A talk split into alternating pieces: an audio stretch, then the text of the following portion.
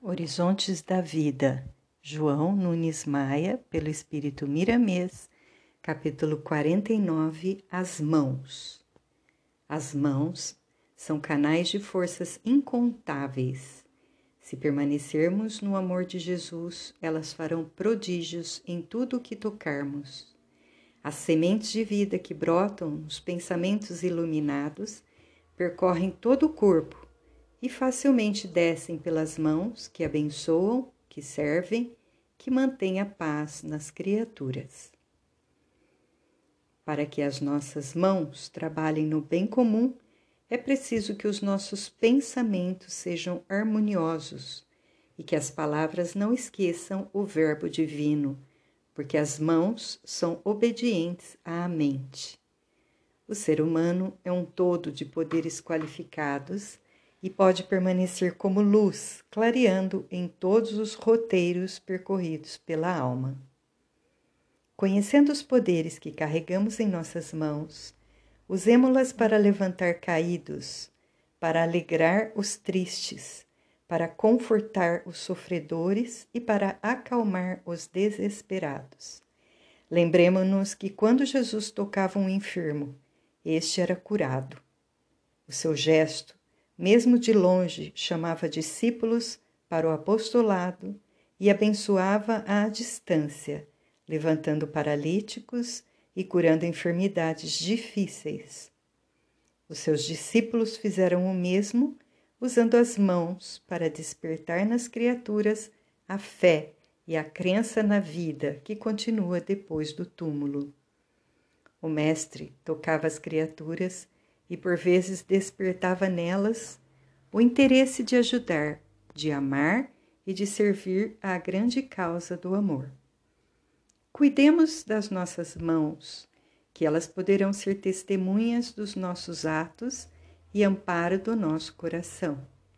Que elas deixem o rastro de luz nos nossos caminhos.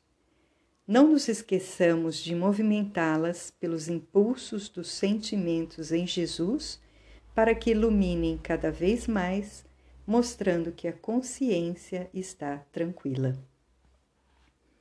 A imposição das mãos no serviço da caridade é ato divino desde o começo do cristianismo.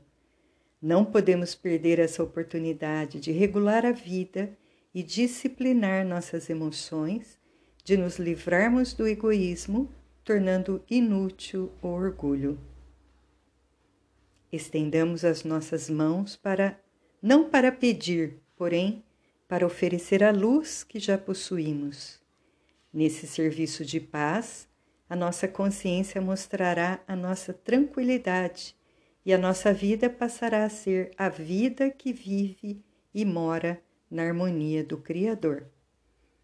Não nos custa usar as mãos em favor dos que sofrem, usando-as para alegrar os tristes quando as usamos no bem comum, o nosso coração pulsa diferente, porque entra na ordem do universo que se chama equilíbrio de vida.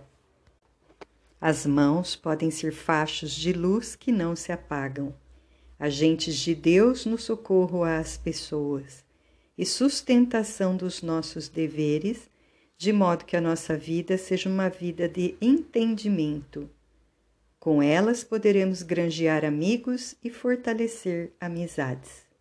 Sendo o corpo instrumento da alma, ela usa todos os membros na utilidade do bem que não morre. Por isso, devemos estudar as necessidades do agregado humano e das suas modificações com o correr dos tempos. O progresso nos dará noções de como fazer para que o corpo esteja sempre jovem não apenas na aparência, mas em espírito, mostrando força e vitalidade nos passos, pelas nossas atitudes no serviço do bem. Há muito que os ditos entendidos das ciências espirituais afirmam que, do modo que pensamos, as nossas mãos nos atendem.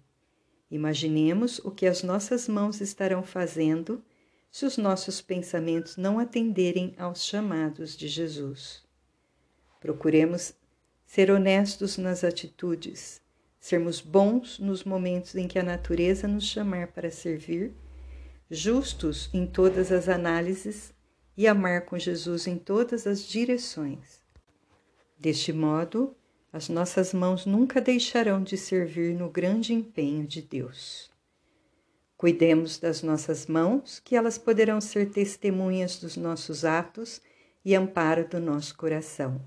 Que elas deixem o rastro de luz nos nossos caminhos.